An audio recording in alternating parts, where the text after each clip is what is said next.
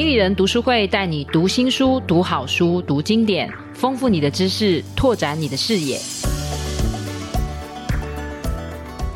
各位朋友好，我是经理人总编辑齐立文，照例要为各位介绍精彩的人物、值得读的好书哦。我们可以从中汲取宝贵的知识、技巧和经验哦。今天邀请到的来宾。先前大家认识他的应该是先世行销传播集团的共同创办人黄鼎霖，待会我都会称他 Jocelyn 哦。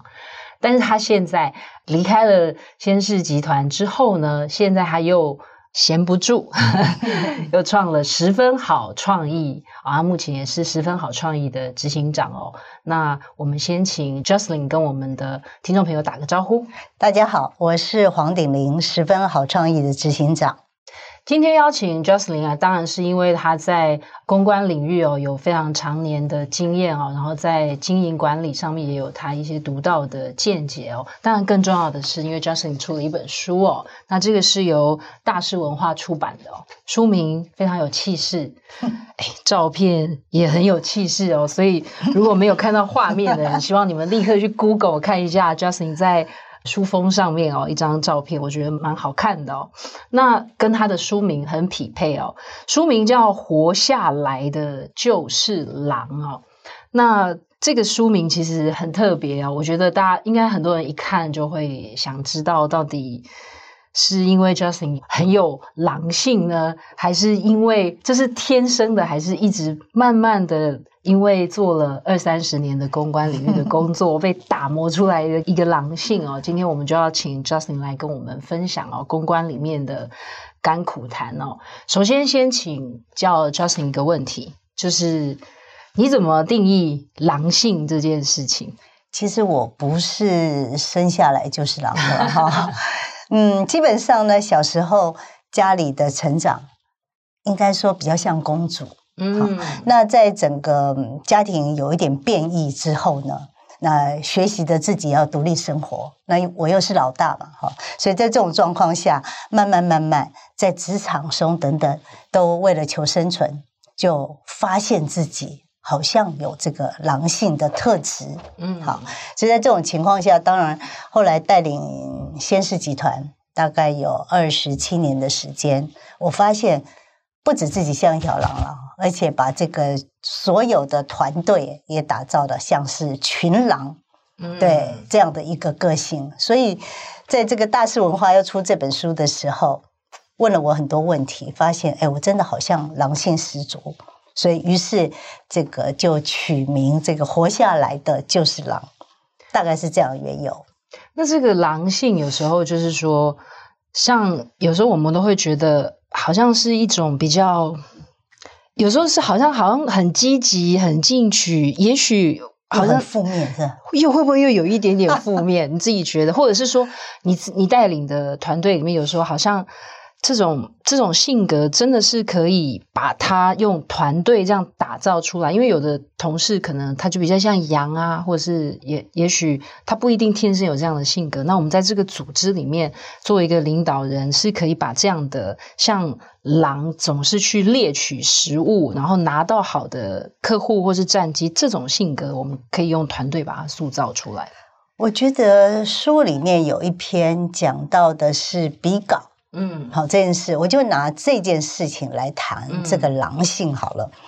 嗯、呃，很多同业，因为我们比稿通常都是客户邀请，有时候三家五家，看这个案子的规模大小，然后邀请比稿。嗯，嗯，有很多同业竞争对手，嗯，常常就说：“哦，Jocelyn 他们要去比哦，考虑看看。”因为你要去，所以他不去了。对。因为哎，这样还还蛮好觉那个 团队就是狼性十足，嗯，对。那在这种情况下，我要怎么把这个团队塑造成这样的性格？嗯，其实我觉得很多时候是我们看事情的观点，嗯，也就是说，今天你怎么看待比稿这件事？比稿很辛苦嘛，大家都知道，我们要准备很久，然后呢，你也不知道这个成果会是好还是不好，也有可能拿到。也有可能就嗯没这个机会，嗯、但是每一次的比稿，我常常在讲，每次的比稿都是一种自我挑战跟试炼。那这时候的狼性就是我不怕困难，一直往前走。嗯、这里面可能要有策略性的思考，嗯，好，可能要有非常强大执行力，嗯，包括收集情报，是好。那这个狼性可以在这里面充分展露无遗。所以我同仁常常取笑我说：“你就是某尬艺术诶钢管啊，不喜欢输。”对，不喜欢输，因为你不喜欢输，所以你就会拼命的想办法，嗯，去赢嘛。嗯、那这个赢怎么样取得赢面？嗯，怎么样在这个呃追逐的过程中取得自己的成就感？嗯，就是一个狼性文化的特色。这时候你不用教，哎，嗯，你就是以身作则，带着大家往前冲。当这一路的过程，大家看着你这么做，看到你那个下定决心要赢的决心，嗯。于是乎，这个团队就被打造成今天的这个样子。所以它是一个氛围，就是我看到领导者就有这样的非赢不可的那个决心，是是。所以整个团队的那个气氛也会往那边移动，是就是学习型的组织吧。哦、是是是。所以我也顺道带到，因为我在书里面有看见，就是其中有一个章节，就是有的客户其实是花了七年。才才拿下来，那这个不单只是狼哦，而且还有那个等候的那个那个精神，就是我我愿意耐心的等，然后总有一天等到你。但我觉得这个也请 Jocelyn 分享多一点，就是说我在里面看到那个章节的时候，就是说我觉得好像他除了用在比稿，有时候也可以用在，我觉得对很多人来讲，我提这个是说，因为你说有一些客户邀请你去比稿，然后他就是。他就说：“虽然你没有经验，我还是请你来。可是他最后评断那个胜败，又说：‘诶，因为你没有经验，所以我不能给你。’哦，超不服气的。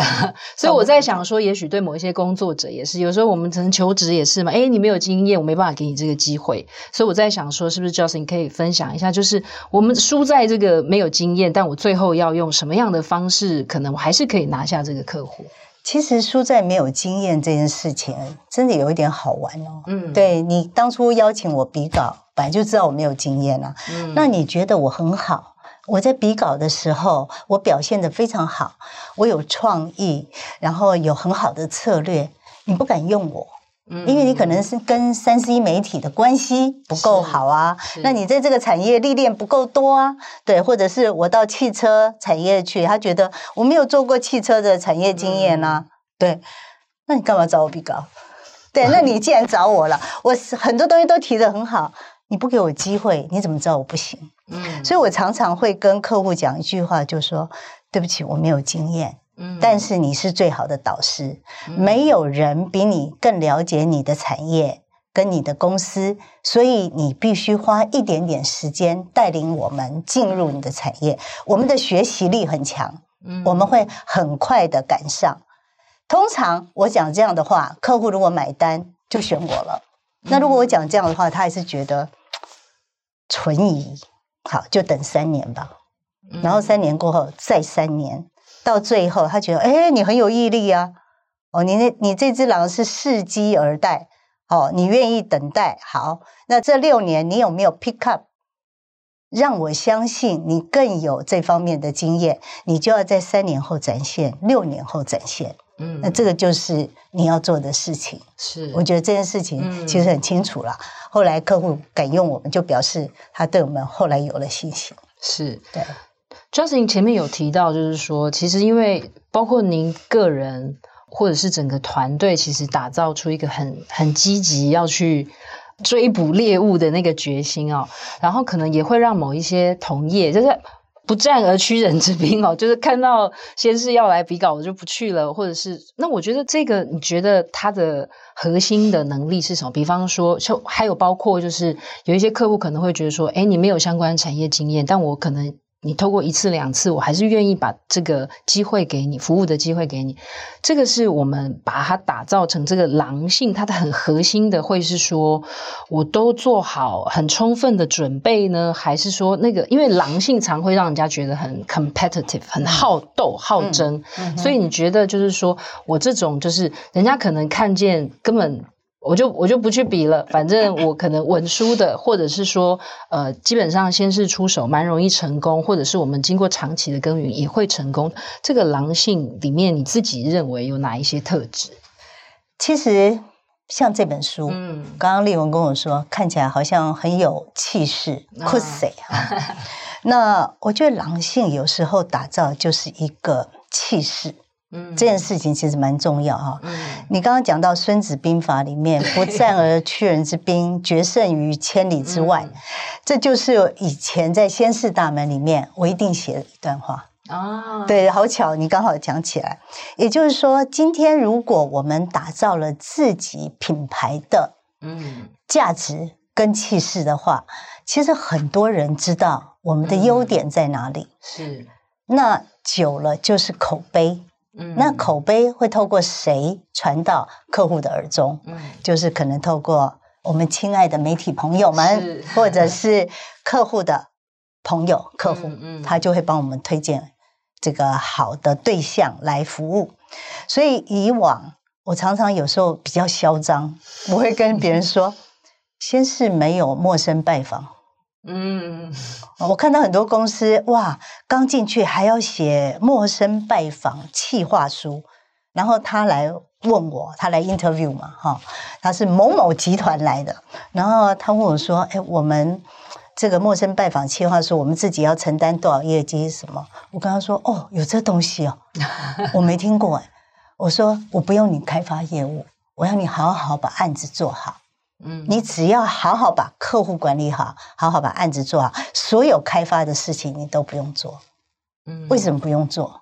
其实就是好口碑建立而来的。那好口碑就是他相信你的价值，跟相信你整个品牌的这个。对外的形象，我觉得这才是重点了。嗯，所以其实是就是说我我透过把每一个案子的结果都是好的，然后它的成果的展现，其实会吸引更多的客户，或者是啊，对对。好，在这本《活下来就是狼》的这本书里面啊、哦，其实 Jocelyn 谈了很多，我觉得很。对于公关行业有兴趣的年轻朋友，其实我想这也是 Jocelyn 写这本书蛮重要的一个原因，就是让大家更了解公关行业，然后也可以愿意亲近或是参与公关行业。其实里面连公关行业现在从最基层的工作一直到高管，连薪水都有列出来哦。那我想要也帮我们的听众问几个问题哦，因为大家对公关还是会有一些迷思嘛，就是。像我以前有一些同学，大学毕业或研究所毕业去当公关，我就我们永远约不到他，他就是永远都很忙，然后他永远都在加班。所以我在想，就是说公关这个行业很累啊，一直在办活动啊，好像要一直伺候客户啊，这个还是业界的常态，还是说这是我们的从外面来看，其实是一个误解？我觉得没有误解，可是我要解释的是这个生态的特性 是。好，也就是说，因为我以前在甲方是好，我一直以来以前在甲方，我常常被迫就是老板很忙嘛，嗯，好，老板要找我的时候，大概就是下午四点，嗯，好，来来来来开会，顶铃来开会，好，开会完，我告诉你哦，你明天下班前要给我这份计划书。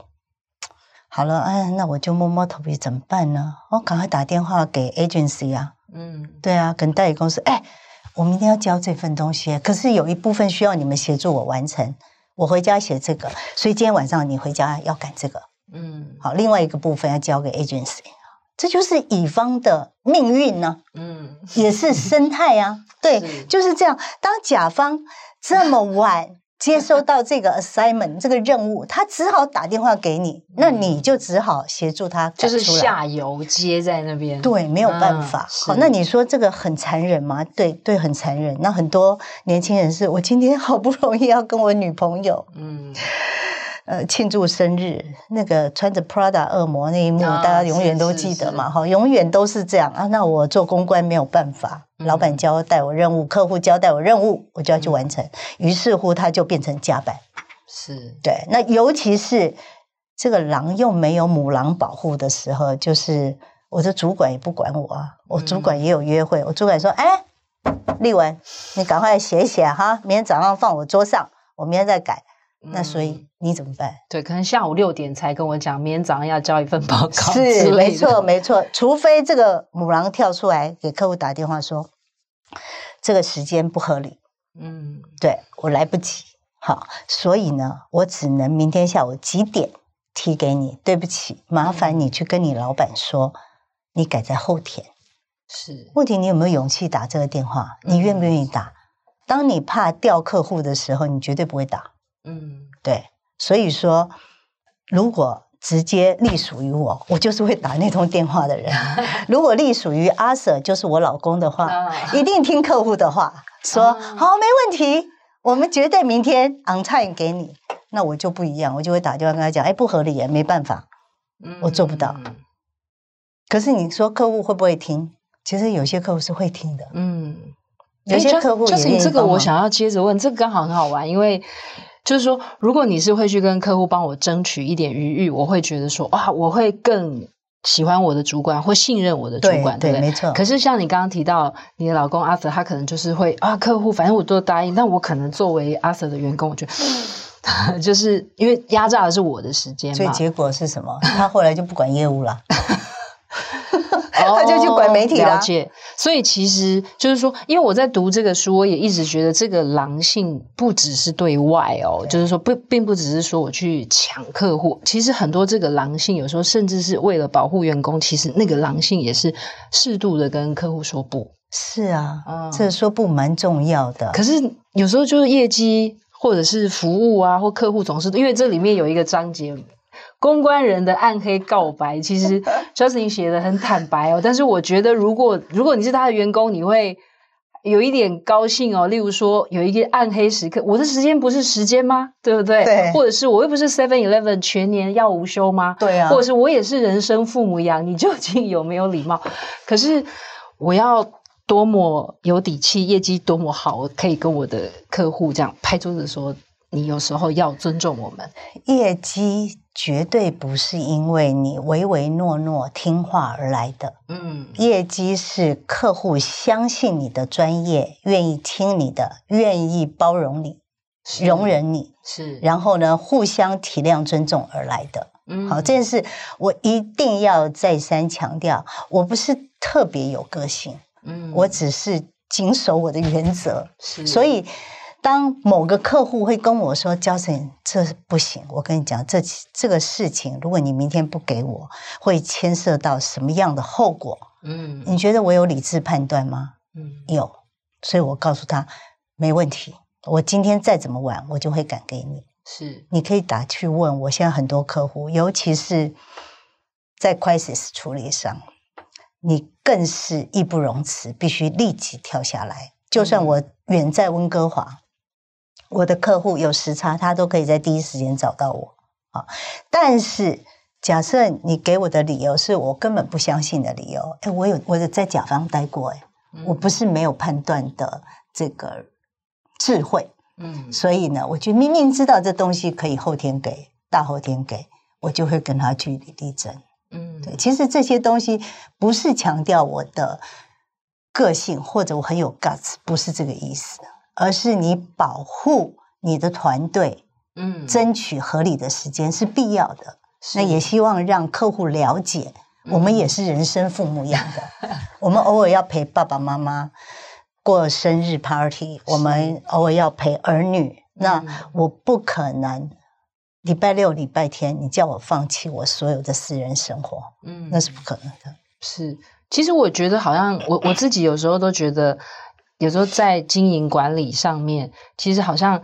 越如果有越多的主管，或者是大家回归到，就是说，其实是一个正常的判断、正常的状态，对不对？就是说，不要任何事情都挤在一个异常的时间里，好像那个不管是在带人上面，或者是领导管理上面，好像就比较容易回归到那个常态。对对，就是说，诶，你就是会有家庭生活啊，然后你就是应该要有休息时间啊，那也不可能永远都处在一个熬夜啊、暗无天日的状态。我觉得好像是回到那个均值。正常的状态，那我们偶尔会有异常，大家都可以接受。是啊，嗯，所以现在在十分好创意，这是我最强调的主张。嗯，我希望我的同仁不要一直恶性加班。是我们做到了。嗯，对，虽然业绩没那么好，但是我们做到了。而且我们还必须在很多公益的案子里面缩衣节食。因为他们都不太有预算嘛，嗯，对，所以我们需要更努力的做，但是我尽量不让他们加班。是，对，我们待会会再问 Justin，就是说他把先世集团，就是因为他跟博报堂合作嘛，跟日本的这个传很大的广告集团合作之后，所以 Justin 跟他的先生 Arthur 就离开了，但是他们。又创了新的公司哦，但是我想说，接着问，就是说，因为 Justin 在书里面有提到自己早期的一些工作的经历，其实也大概应该职涯的前十年都是在所谓的甲方工作。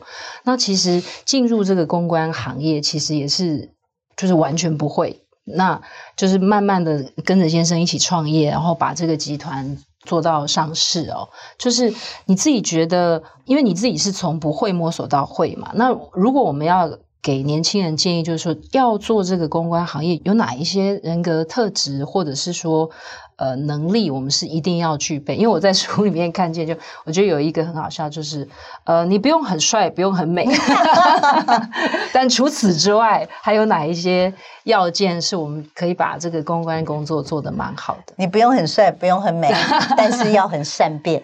是对，嗯，好，你你必须很善变。也就是说，我常常都讲，公关人应该是以善变应万变。嗯，好，因为公关这个领域每天在处理的几乎都是即时性问题。嗯，对，那这些即时性问题是要靠我们去解决，所以我们要培养自己有解决问题的能力。是，所以在这种状况下，如果你是一个个性很严谨，然后做事情喜欢。非常的 stable，按部就班，嗯、慢慢循序渐进的这个个性，其实你是不太适合 PR 的。你不要给自己找麻烦，更不要给我们找麻烦。嗯，对，因为很多事情都在变，有时候写了 proposal，然后一直在改，改了二十几次，那你一下就觉得这什么鬼工作？嗯，那你绝对做不下去。好，这是在人格特质上。再来一点就是说，你的逻辑必须很强。嗯，啊，我很怕 有一种同仁是，他讲什么我都听不懂的。你们有没有碰过这种人？嗯，因为我们蛮常在可能看同事或者是各个领域四面八方的文章嘛，所以如果那个文章逻辑很清楚，你就很轻松的看完；逻辑不清楚，就是皱着眉头看到底在讲什么，到底在讲什么？说话跟写字很像，对，起承转合都搞不清楚的人，那不要讲新闻稿，是你说话也说不清楚，嗯、那我要浪费多少时间？嗯、因为时间就是我们的最重要的这个资产。所以，如果你真的逻辑不那么清晰，嗯，逻辑不清晰不是坏事哦。嗯，你可以从事很多创造性的工作，对，比如说我是画家，我是音乐家，是什么都可以，但是不适合公关。嗯，公关就是逻辑性要很强。第三个，如果你可以擅长沟通，这件事也蛮重要。嗯，好，因为逻辑清楚。你就容易跟别人 沟通，也会花比较少的时间跟别人沟通。那我觉得会讲话这件事情当然也很好。第四个文笔，对，文笔是必要的。现在年轻人，嗯，有时候我也真的也看不懂他们写什么。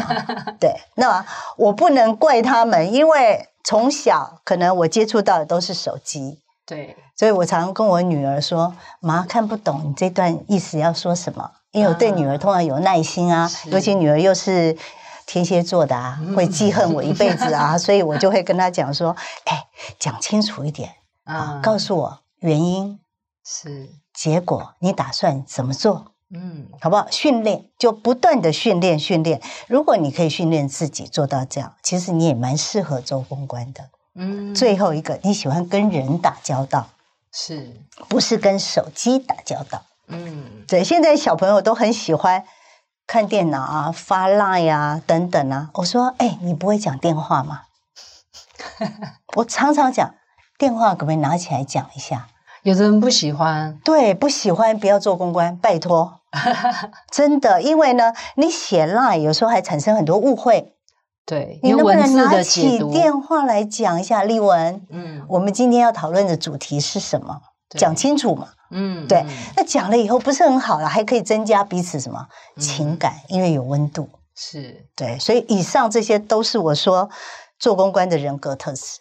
嗯，对，我不知道够不够，不够的话，请看我的书。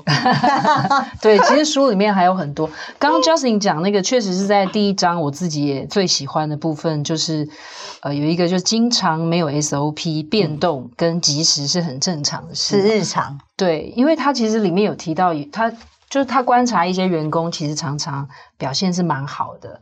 但是呢，他们都就是说，就会他他对于变动这件事情，都会说，诶，为什么要常常加班？或者是这事情我已经做了，为什么你要叫我一改再改？就是你对于这个没有办法，你甚至是带着一种会觉得很讨厌、很抗拒的，也许真的不不太适合，不适合，对的。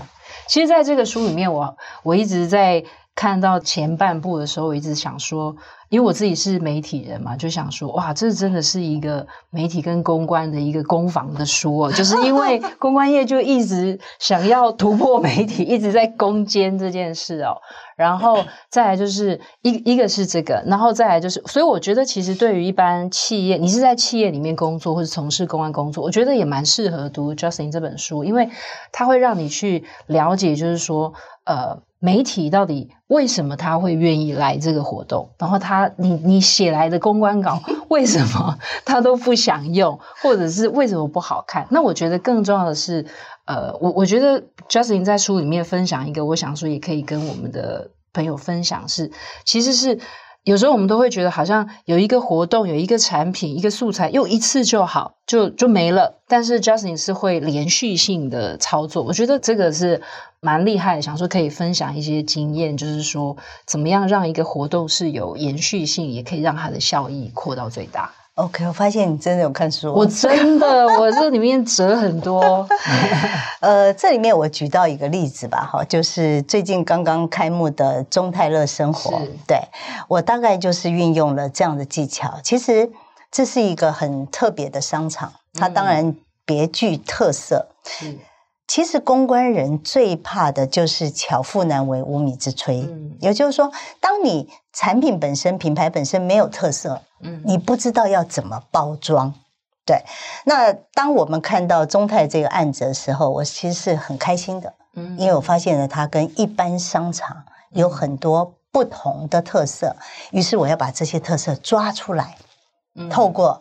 自己就好像你自己是一个巧妇吧，嗯，对，你必须炒菜，那你什么内容、什么菜色、什么调味料、什么时候做，才能够引起这个嗯参与者的经验？这件事情我们必须想得很清楚。嗯，那因为一个开幕通常就是一次性活动，但是我就发现这菜可以慢慢煮啊，可以连续上好多次菜。那于是你不要把一次的活动就做足了。好，我们可能呃前菜吃什么，中间 lunch 的时候该怎么做，后面正式开幕要怎么做，哪些东西该摆在后面出菜，你要思考的非常有戏剧性。嗯，啊，连续性操作就像我在演连续剧一样，也就是说，我必须营造那个氛围，让大家觉得哇哦。这地方好像不错，哎，好像有个德国米其林的主厨啊，对，哎，好像又有一个香港的什么餐厅。对，你刚开始先拿餐厅来讲，后面来讲商场特色，最后来讲什么？然后艺术家来到台湾，嗯，对，那要怎么谈展览？又要在什么时候点火到这个呃中正纪念堂，嗯，去办活动？其实都是有铺陈的节奏，所以你就像一个导演一样，嗯、你必须把这一切都想清楚，什么角色在哪里出现，什么时候出现，这都非常重要。嗯、那我觉得连续性活动它有趣又跨性别，嗯、那真的是资深公关人的一个挑战。嗯、所以做类似这样的 campaign，我们都会觉得很过瘾。嗯，对。所以其实是那个设计很重要，因为有时候就是一个开幕，然后如果我把一次亮点全部都说完了，可能就是一页新闻稿就结束了。了对、嗯，但是如果后续，其实那个可能不止对媒体，可能对一般消费者，他也一直有新鲜的感觉。是啊，我也想请教立文，嗯、因为你是这么资深的媒体，你自己想想看，一个新闻一直重复的播报，重复的播，有可能吗？不可能，对啊，我们就一定要找到，因为其实因为我在看这个书，我就觉得说，真的是很像在猜媒体在想什么，所以我自己觉得非常有趣，就是说，包括就是不同的媒体设定不同的新闻稿跟公关稿，这个我觉得这个也很重要，因为确实有时候我们拿到这个。对，我今天就放开来讲，是因为有时候我们真的拿到新闻稿，会觉得这些没有一个句子可以用，对，因为太宣传了，嗯、对，所以我觉得就是说，所以我在看这个书，我也觉得蛮适合，确实在组织内，不管他是组织内或组织外的公关人员，其实都蛮适合看的，因为你要去理解。读者嘛，那我们媒体也是公安稿的读者，而且是第一读者，而且我们是最认真的读者，因为我们要看我里面有什么是可以用的，而且你要最客观，对对对，是是是，而且我们常常就说，我不能帮品牌宣传，我也不能帮。产品宣传，所以一定是这个里面的 benefit 对我的读者是有帮助的，所以我们常常就在里面挑菜，挑不出来。对对对，很辛苦，对不对？对对对，所以我觉得大家可以看 Jocelyn 的书，就去理解怎么去跟媒体去，我觉得创造出一个应该是说客户跟媒体还有公关公司三赢的一个策略。其实我真的最希望的是客户要看。是。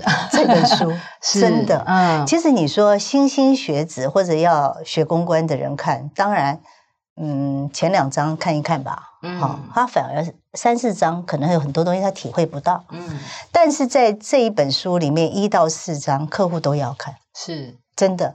为什么？就像刚刚丽文讲的啊，你拿到这个新闻稿。你也不知道登什么，然后呢，公关公司打电话给你说：“哎，丽文，拜托你可不可以帮我上一下这个？你要上不上呢？”嗯，对。然后我是公关人，我拿着这个去给客户说：“哎，你这稿子我就不，我就跟你说不能这样写。嗯，你怎么会听不懂？因为呢，就不能那么商业，不能写这个啊。”这个嗯，衣服穿来曼妙可爱，然后呢，非常适合在夏日炎炎夏日怎么怎么讲？没有客户，没有媒体会帮你写这东西。嗯，我们会直接剪掉。对，就像新闻你剪掉嘛。对对对，对。可是当很多客户你跟他沟通的时候，他听不懂，啊，他不想听。是。那这种你要不要拒绝？嗯。所以我很。我很希望我有机会出第二本书。我有一篇没有写到啊，对，就是你根本不需要公关。嗯，对啊，如果你都不听他讲的话，你也不愿意接受，嗯，那你干嘛找公关呢？是是是，对，我好多客户非常的奇特，对，他常常会跟我讲说，Jocelyn，我觉得呢，这些人应该全部要站在舞台上受访，好。TV 联访的时候，嗯、那我就跟他说：“为什么？”好，一下站了五个人。我说：“为什么？”然后他跟我说：“因为这些人都是我们请来的贵宾。嗯，如果媒体访问的时候只有我老板，这样对他们不尊重。嗯、是，那我就会跟他说：‘那请教一下，如果麦克风递上去了，他们就只问你老板，嗯，其他人都晾在那里，那会不会更不尊重？’”对，然后他如果不听怎么办？就撒由那拉，下次不用再见了。嗯，对，因为事情的结果就证明我说的是对的。嗯，对，那你为什么不听？是，那你需要公关吗？不需要，你自己做就好了。其实刚刚 Jocelyn 有提到，就是说。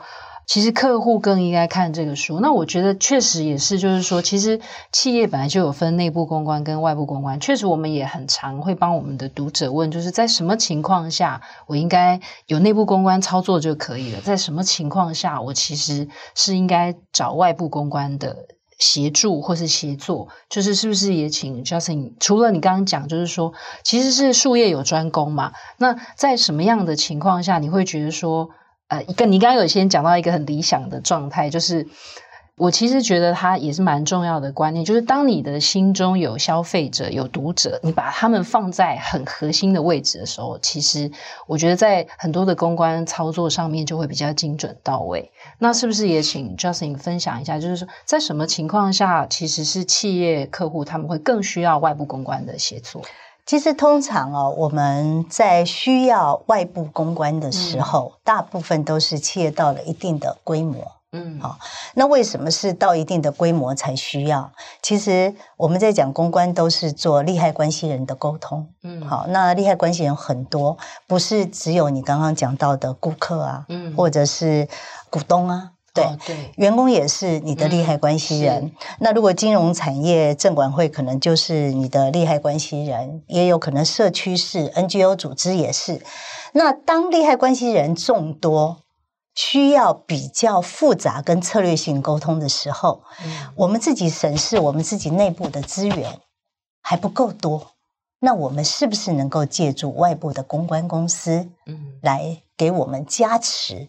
因为毕竟公关公司在外的这个沟通上面跟资源上一定比你来得多，嗯，好，所以在这种状况下，我会非常鼓励品牌或企业可以善用你的外部合作伙伴。嗯，那外部合作伙伴通常一进入，如果公司的规模够大，通常就会有 in-house PR。是。好，那 in-house PR 里面，组织再够大，可能还有一个部门。嗯，好，那这些部门就会跟外部的 agency 工作。那在这种情况下，还是那句话，既然找了外部公安公司合作，善用而且尊重。嗯是，其实才是好的合作模式嘛，因为 最后一定是多赢，嗯，对，一定是共创双方的利益。如果你一天到晚找公安公司的麻烦，嗯，又不听公安公司的，那何必找他们？你也浪费钱了。是，对，所以我看过很多，我不能说不聪明，而是过度聪明的 in-house PR，嗯，对，他什么都要。自己掌握，什么都要，嗯，全部都要鞠躬。其实，你知道，公关人哦，他一直来讲都不是幕前的人，嗯，对，他是幕后英雄，对，所以我们非常清楚知道自己的角色，嗯，我们不会抢着站在前面，功劳都给 in-house PR。嗯，对，其实我促成了很多很多 in-house PR 的窗口升官哦，是，对，你自己心里都很清楚。对，那在这种情况下，其实我们要感谢我们的合作 partner，就是 agency，通常给我们打打气啊，嗯，说 good job，哎，你做的真好，这个案子真的让我很有面子，哦，这个样子，这个案子让我在老板面前扬眉吐气，哦，甚至我们去参赛拿到了一个奖。分享给我的合作伙伴，不是很好吗？嗯，对，那这样我们其实就非常开心，五体投地，对，愿意被你为你一辈子做牛做马，这就是 agency 啊。对，你们看过韩剧里面的代理公司嘛？嗯、其实都一样，大家都是这样子，给我们拍拍手就好了。是，真的，所以我很希望未来。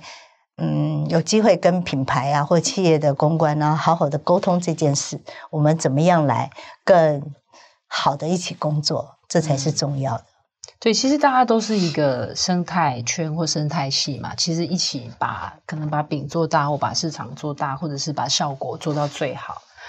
接下来想问 Jocelyn，就是说，因为我前面有提过，其实是离开了自己创立的一个先世集团嘛。然后现在又创了十分好，因为我我之前采访过 Jocelyn，因为 Jocelyn 也是我们经理人 MVP 经理人的得主哦，所以对我也曾经在我们杂志的栏目采访过 Jocelyn。我我记得我那时候采访他的时候，也正是先世集团在这个并购整并的上市的过程哦。然后，所以我我本来以为 Jocelyn 就是。那时候是不是就可能功成身退啊？没想到他又创了一个新的公司哦。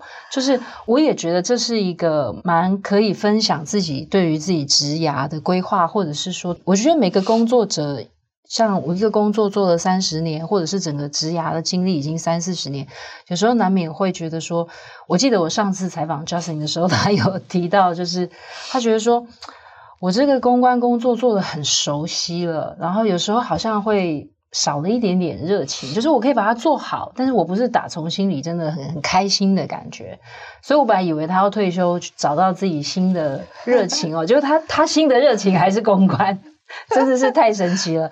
所以我在想，是不是可以分享一下自己这个职涯的经，就是这个转折，就是说我好像我觉得有一点累了，有一点倦了，但是我又怎么找回这个初衷？我还是决定找到这个，很像是蓦然回首，这个还是我最爱的，还是公关。这个好像在深夜时刻适合谈的话题。是，其实累了、倦了是真的，嗯、尤其是在我前五年的时间，嗯，我真的蛮疲惫的，嗯，啊，因为你把公司搞了这么大以后，然后又去上市，好，那时候达盛集团刚刚收购我们部分股份的时候，嗯、那时候心中很多时候都是管理跟数字，嗯。好，我想在这个领域，你知道做到高阶主管都是这样哈。管理这件事是很磨人的，对，管理是管人，不是只有事而已，嗯、尤其是 PR 这个领域，所以我很疲累。哈，嗯、那我想我一辈子不可能一直做这个事业，嗯，对，我应该要慢慢的传承下去，嗯，要放手。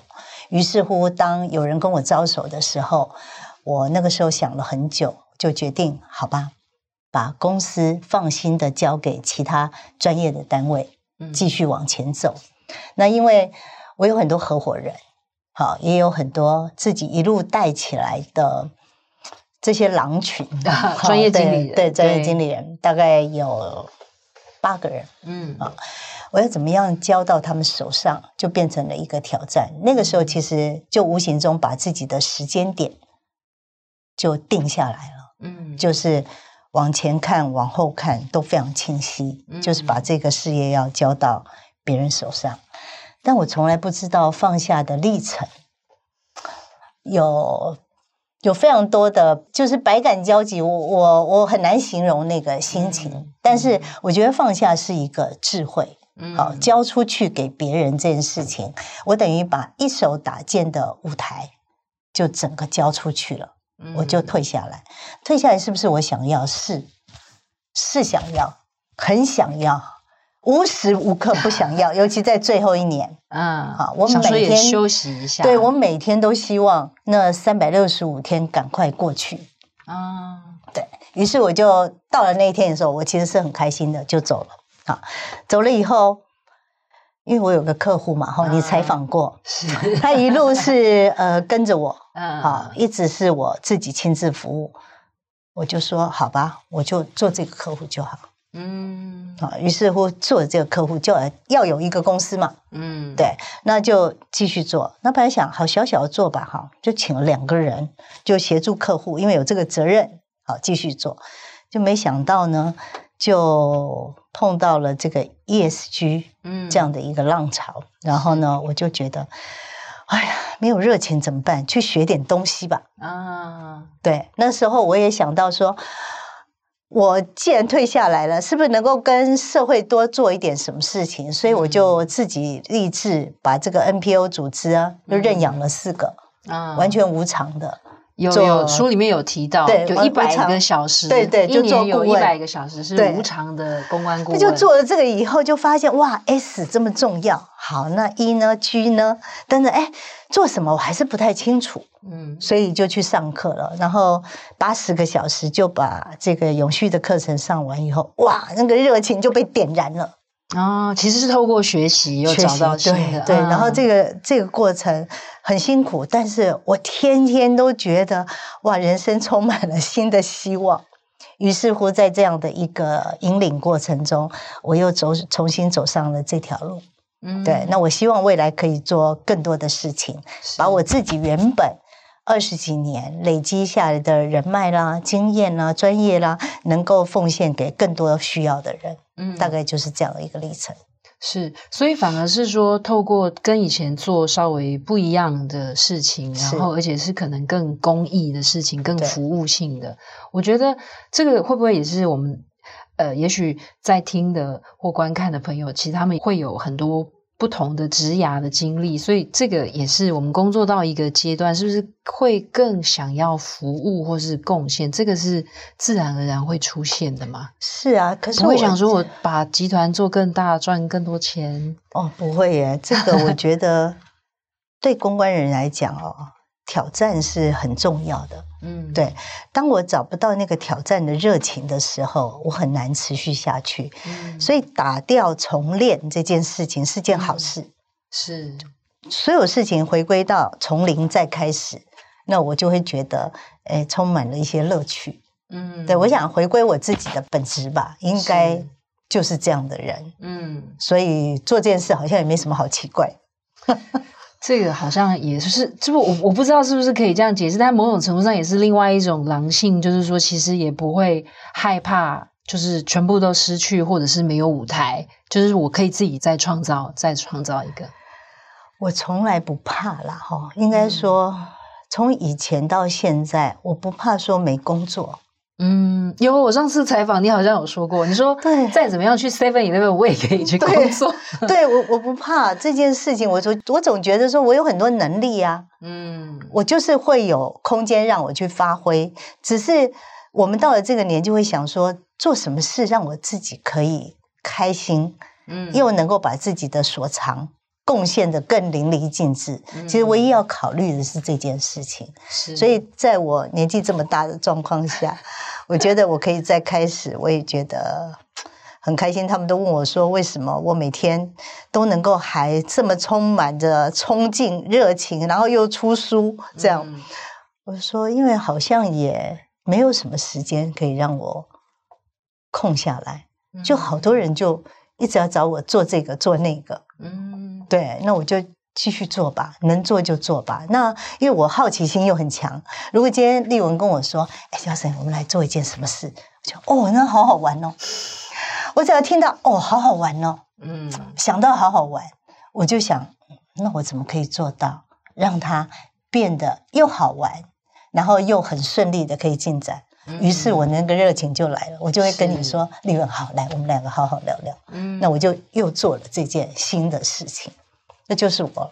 是 最后一个问题，我想其实 Jocelyn 刚刚也许也回答了一半，就是说，因为 Jocelyn 其实是创业又创业，他刚刚跟我换名片，除了十分好之外，又创了一个新的公司，所以其实就是对于可能也会想要创业的朋友们，你会给他们什么样的建议？其实我在我的第四章哈，嗯、很多人跟我讲，尤其上礼拜吧，我去那个聚思会啊，好，他们都是创业家跟创业二代嘛，哈，他们都跟我说，他拿到我的书，从第四章开始看啊，对，然后第四章的那个过程中讲到了很多在创业的心境，好，那我时常来讲，就是逐梦踏实这件事情，还是我要给创业的朋友们，因为我们都知道。梦想其实有一定的距离，嗯，因为它是一个目标。可是从 A 到 B 这个历程中，真正精彩的是历程，一定不是在那个目标上。所以我会享受每一个阶段的历程。这里我一定要跟创业朋友讲，你就像现在失败了，没关系，跌倒了再来，嗯。那你要把前面失败历程当做你的养分，你才能够再往下一个阶段走。千万不要气馁哈！如果你缺钱，倒是小事。好，最怕的就是你在这个历程中没有找到新的，都没有新的，都没有 finding，finding，嗯，对，然后没有办法把这个收获呢变成下一阶段你再踏出去的一个力量，嗯。那我觉得这个才是重点。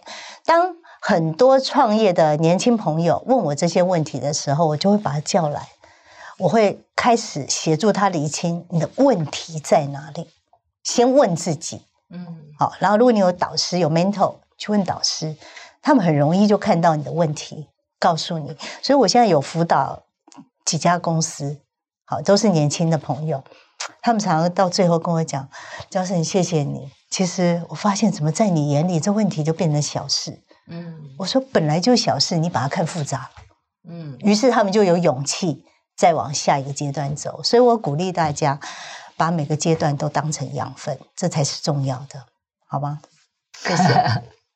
好，我们今天很开心可以邀请到 Justin 来跟我们分享哦。他这本书是大师文化出版的《活下来的就是狼》哦。其实里面对于公关的这个行业哦，还有他如何跟这个客户还有媒体搏斗以及共舞的历程，都有非常精彩的描述。那当然更重要的是，其实里面也有一些他在呃创业还有经营管理的一些心法。我觉得呃很值得推荐给大家看。然后我相信大家今天也可以从 Jocelyn 的访谈里面感受到，我相信狼性不是攻击性哦，而是说我很清楚我要什么，然后在任何时刻就是该 say yes 的时候 say yes，该 say no 的时候也要敢于 say no。我想这个是我今天从 Jocelyn 身上学到的所谓的狼性哦。呃，非常谢谢 Jocelyn 今天来分享，谢谢丽文，谢谢，谢谢。